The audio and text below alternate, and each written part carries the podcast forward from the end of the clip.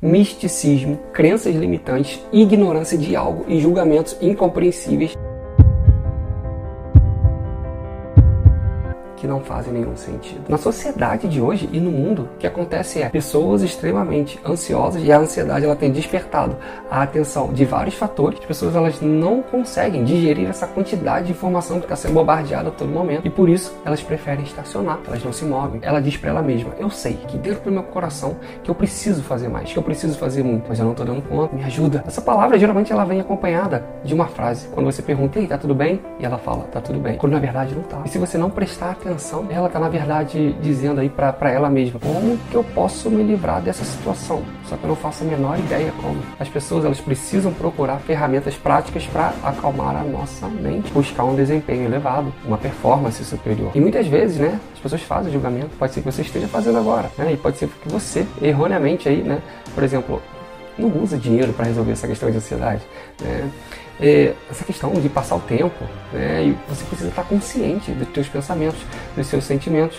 Isso acontece quando, pelo, por exemplo, você encontra grandes obras, né? como o do autor do Napoleon Hill. Fica claro que o nosso pensamento mudou, fica claro que o nosso pensamento reflete a nossa realidade e vão continuar refletindo no futuro. Você precisa dessa permissão psicológica, né? Tudo que acontece ao teu redor vai continuar acontecendo, só que você pode controlar esse pensamento. E você está aqui para entender o impacto, né, de grandes pensadores né, humanos aí sobre a forma como a gente pensa. E o que acontece quando você joga o jogo do teu mundo. E o teu mundo externo é o reflexo do teu mundo interno. Começa a aprender mais sobre tecnologias avançadas, né, que elas não podem só melhorar o teu trabalho diário, mas também prestar né, a atenção a uma sabedoria ancestral, ideias que existem há muito tempo, né, que foram transmitidas de geração, né, de geração em geração, e elas resistiram ao teste do tempo após muitas pesquisas. Você conhece algum? Uma das tecnologias mais eficazes disponíveis atualmente que permite obter desempenho, sabe o que é a meditação? Está consigo mesmo aí nos teus pensamentos. Por quê? O que você está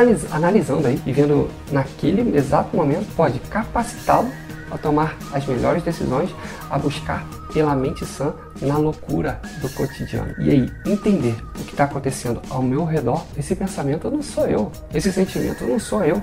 Eu posso controlar, eu posso mudar eu posso reeditar o pensamento. E o fato é que ao olhar e perceber o que está acontecendo ao meu redor, fecho os olhos e digo: Isso não sou eu. É, essas preocupações aqui não sou eu. Isso é uma ideia. Porque isso é uma ideia, então eu posso deletar essa ideia. Eu posso expulsá-la. Eu posso editar essa ideia. E aí, ao fazer isso, você se livra das suas preocupações e você dá um novo sentido para sua própria mente. Quando uma pessoa julga certas tecnologias apenas por não conhecer sua própria profundidade, ela não aprenderá e não usará coisas extremamente importantes e essa coisa ela pode acabar sendo a solução para o que ela está procurando. E para mim, a sabedoria ela não vem necessariamente né, de, de uma jornada de muitos anos. Obviamente que a jornada de muitos anos faz alguém um mestre. Isso é fato. Né? Mas a principalmente é usar esses anos de maneira presente. É isso que está fazendo a diferença para mim. Eu não estou no futuro, ou eu não estou no passado, ou cada vez eu fico menos nisso. O maior erro das pessoas, na minha opinião, é esse constante sentimento de nostalgia pelo passado. Voltar pensamentos não necessariamente está aqui, que é o único momento que a gente tem, que é o presente. É onde eu penso, onde eu posso fazer para ser melhor para mim e para as pessoas que estão ao meu redor. A presença no momento é gerada quando você ganha consciência dos seus pensamentos, dos seus sentimentos, e entender que você é que decide como você quer estar. Você não vai sair né, no seu dia a dia enfim, coisas vão acontecer.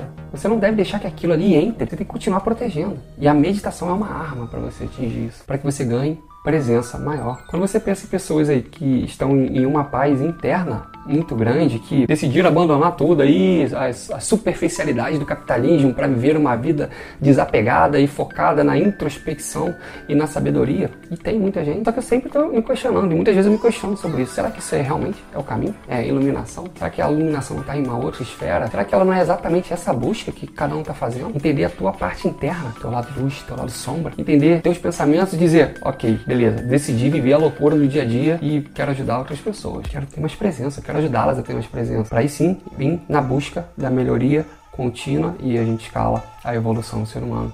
E muitas vezes você percebe que os problemas eles nem existem no teu lado profissional, ou às vezes pode ser coisa da, da cabeça, só que é só uma questão de você estar ali, presente no momento e acalmar e pensar, isso não é tão místico quando parece, tão louco. Você age de uma forma diferente e aí você volta a tomar decisões aí de desempenho em um mundo que respeita as pessoas que estão em ação, que fazem grandes coisas com uma produtividade tão, tão tremenda, né?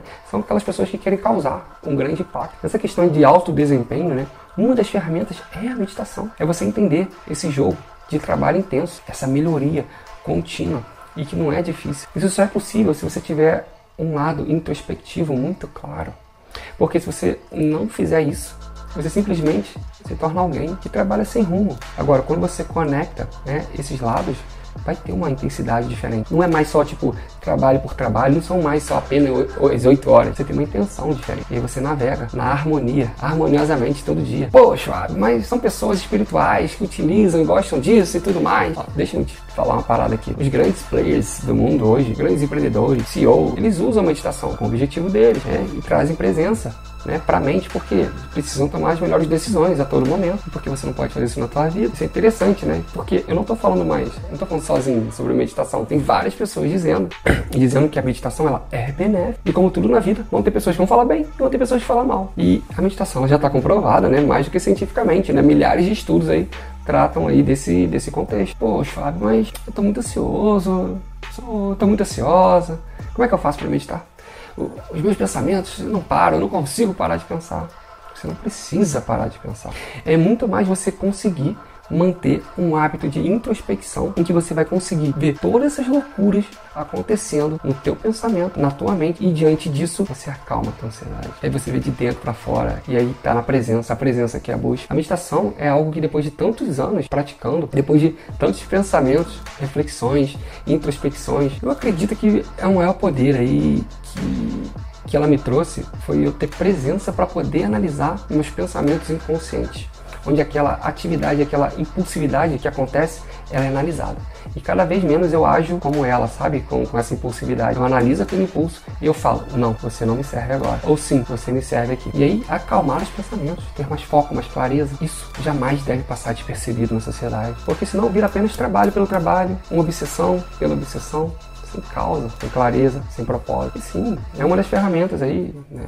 E a meditação. Só que ela tem que vir também depois de você saber qual é teu nível energético, para saber qual é o teu nível de pensamento. Por isso que eu montei um quiz aí, é, com perguntas que, onde no final você consegue identificar teu nível energético, mental e teu estado atual. Em algum lugar desse vídeo aqui vai ter um link aí para você clicar e fazer esse teste. E depois você compartilha aqui comigo para saber o que, que você achou desse vídeo e também qual foi o resultado do teu teste. Tamo junto, 1% todo dia.